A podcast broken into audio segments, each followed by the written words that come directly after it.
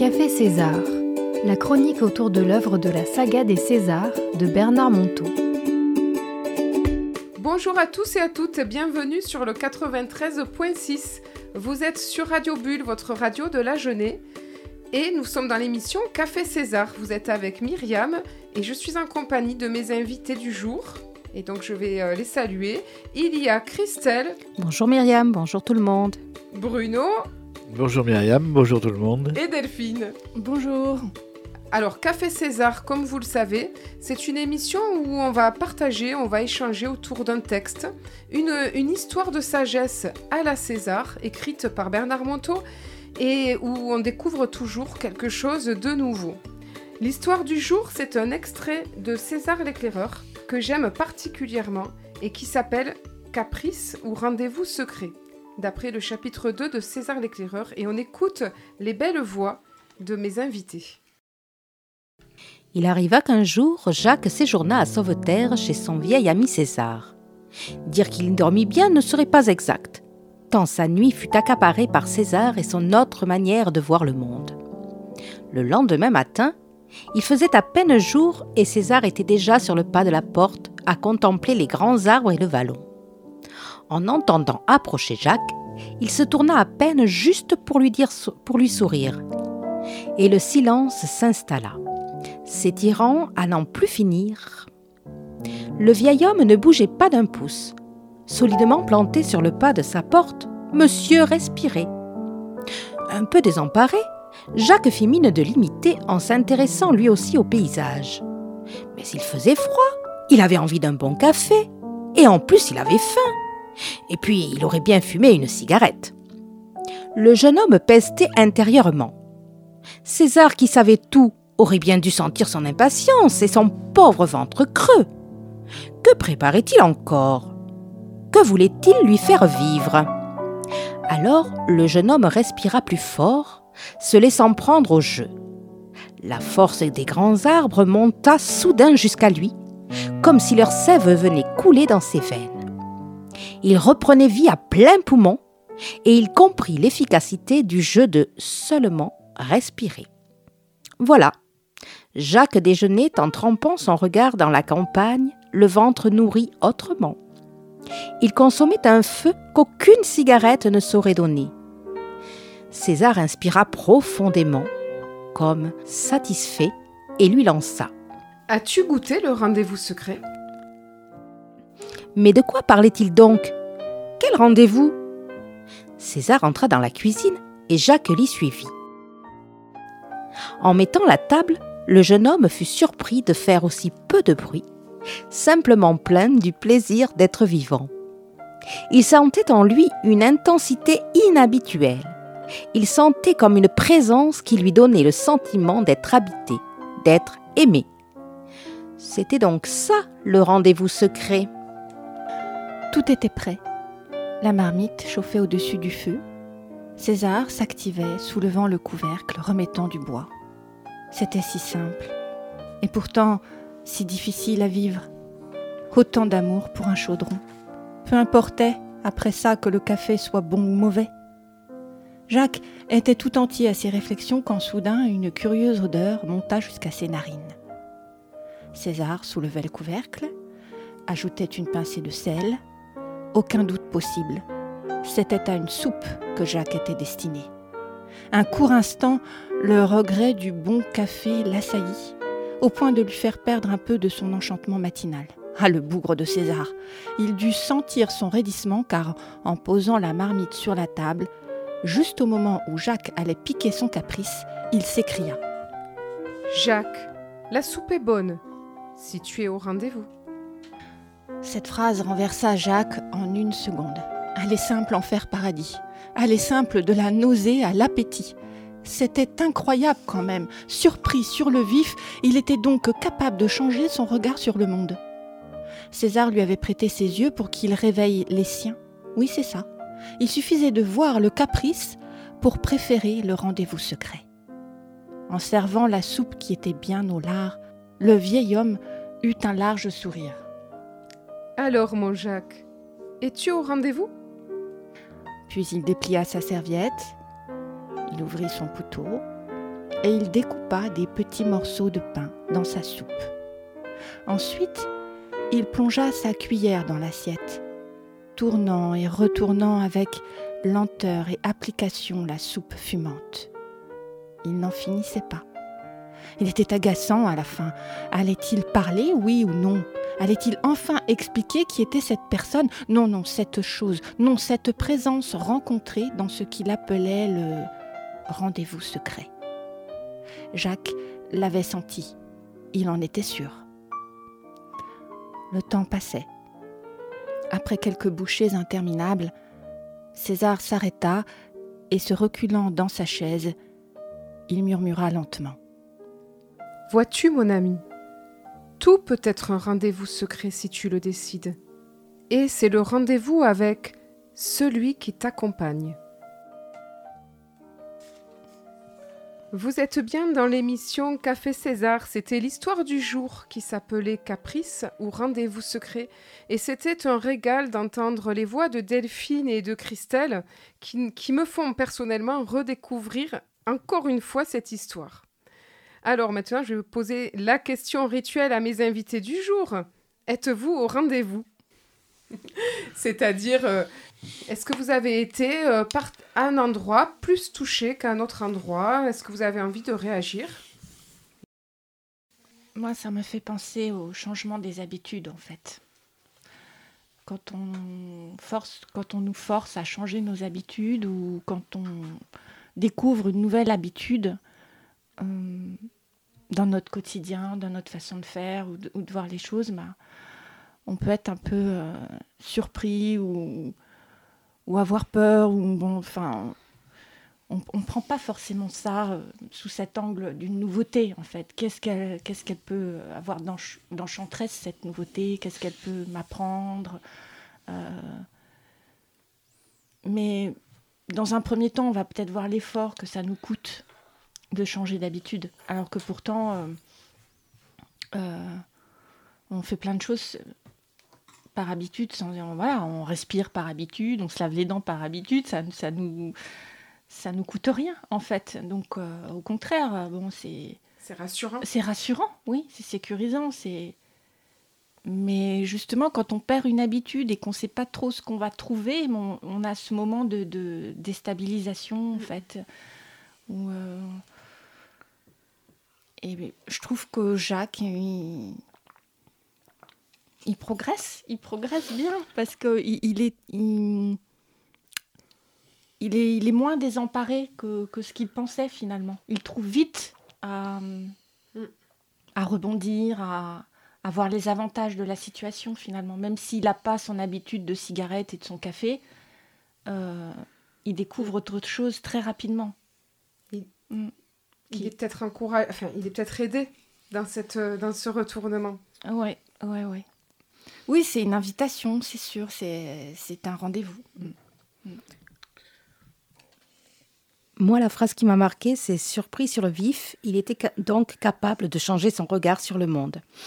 En fin de compte, euh, ben, comme tu dis, les habitudes, euh, quelles qu'elles soient, là en l'occurrence prendre un repas ou un petit déjeuner, suivant comment on est, comment on investit l'instant présent, on peut le voir euh, ou dans le positif, ou dans le négatif, ou dans l'habitude, l'amorosité, ou justement investir ce moment-là et s'émerveiller des petites choses qu'il y aura à ce moment-là. Voilà moi ce que ça m'a donné comme euh, impression.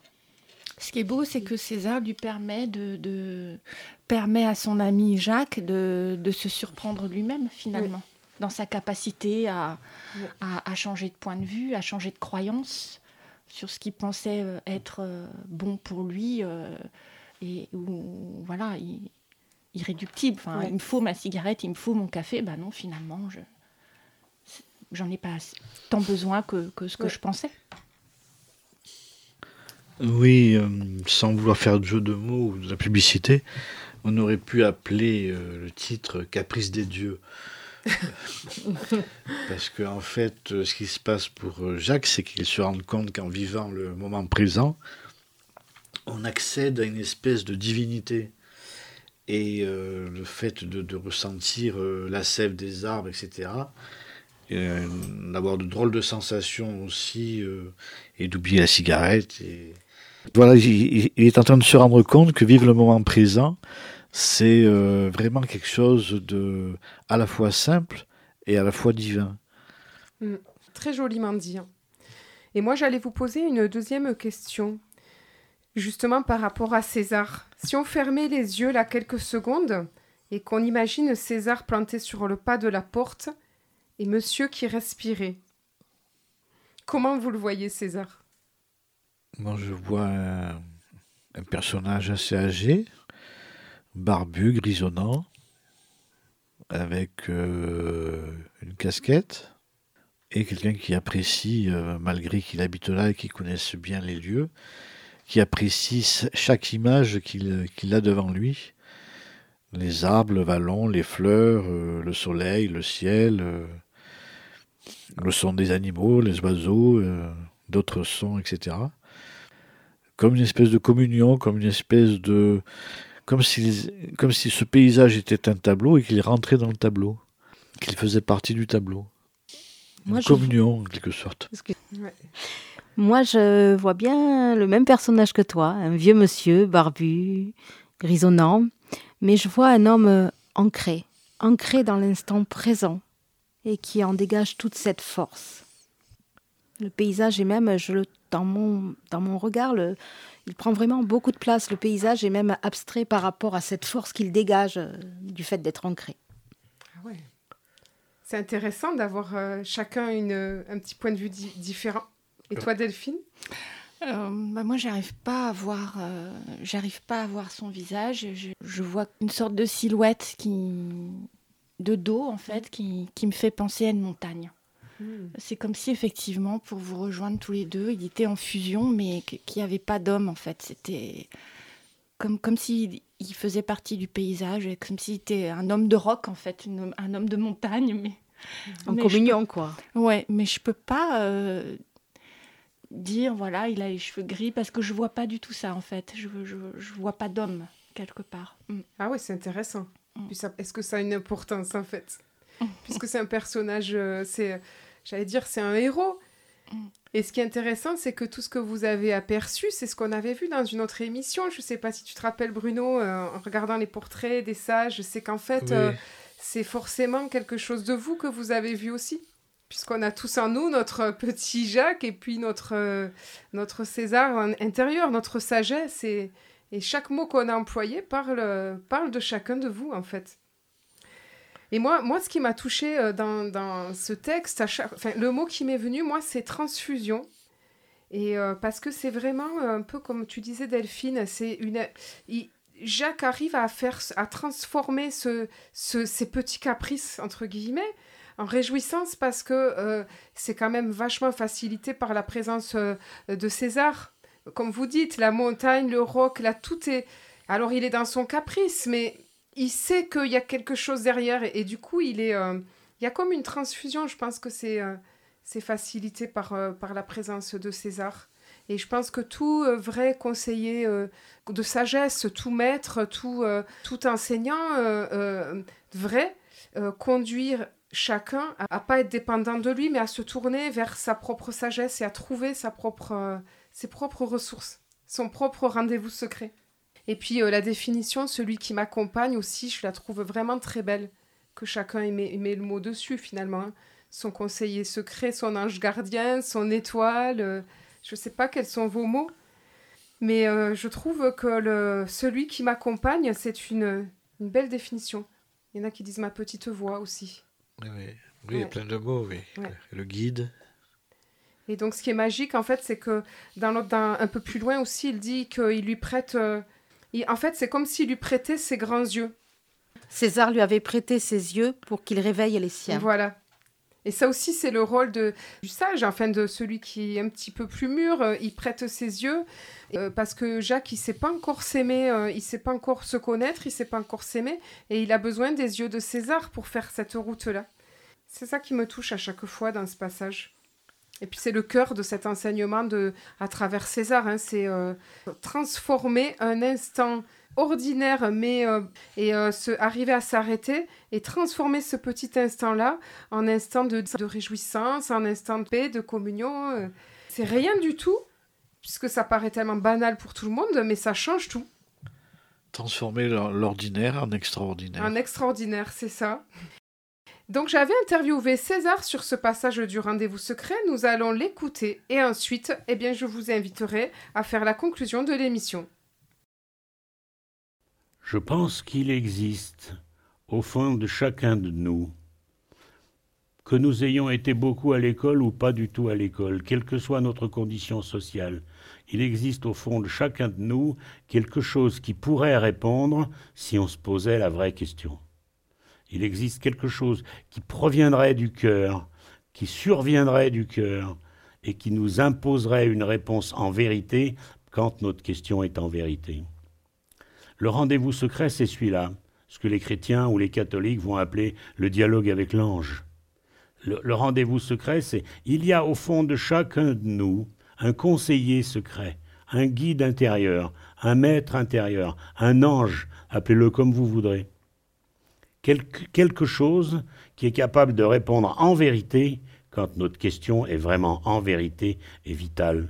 Nous avons des quantités de questions qui sont des distractions intellectuelles.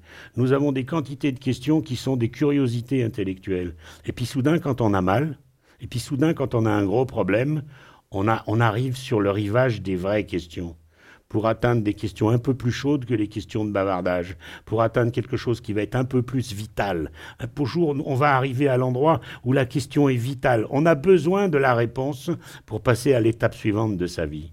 Quand soudain on se met à se poser cette question, et quand soudain on fait un certain silence en soi, on voit apparaître à l'intérieur de soi la réponse.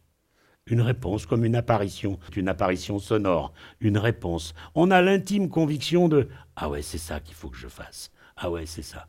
Le rendez-vous secret, c'est ça.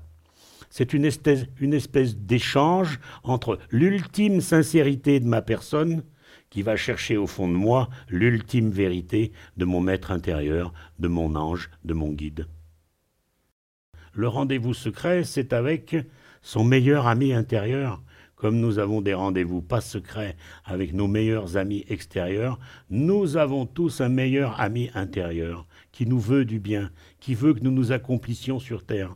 Sauf que pour avoir droit à sa vérité, il faut que nous ayons des questions d'une totale transparence. C'est ça le rendez-vous secret.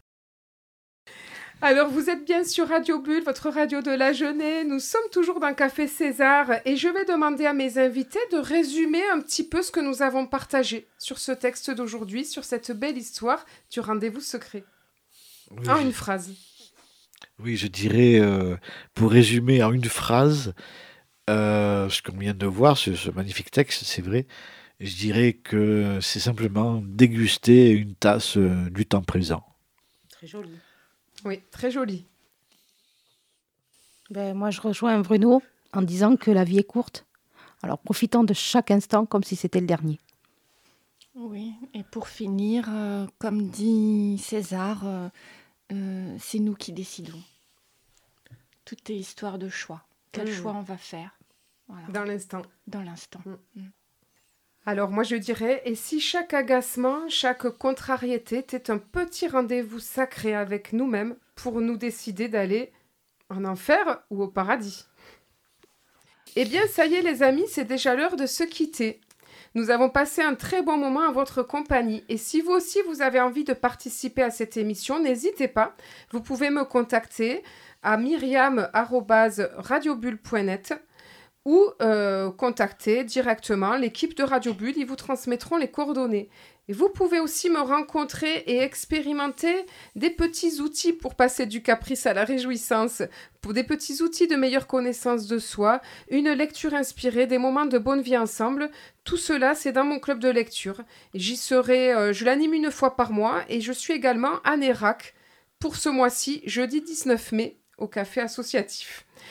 Et surtout, à vos agendas, Deuxième rendez-vous important, n'oubliez pas le mardi 31 mai à 20h au Contrepoint Café Théâtre, la conférence des auteurs du dernier César, César l'imparfait heureux. Nous allons faire une émission euh, spéciale Radio Bulle pour euh, annoncer l'événement, mais d'ici là, préparez vos agendas, ils viennent au Contrepoint. Et euh, ça sera, à mon avis, une belle soirée, suivie d'un repas possible au contrepoint. On peut aussi manger après, rencontrer les auteurs, se faire dédicacer le livre. Et voilà, nous vous attendons. Eh bien, je vous remercie, mes invités. Merci d'avoir participé à cette émission. Et quant à nous, on se dit à la semaine prochaine sur Café César. Au revoir tout le monde. Au revoir, Myriam, au revoir, tout le monde. Myriam, au revoir tout le monde.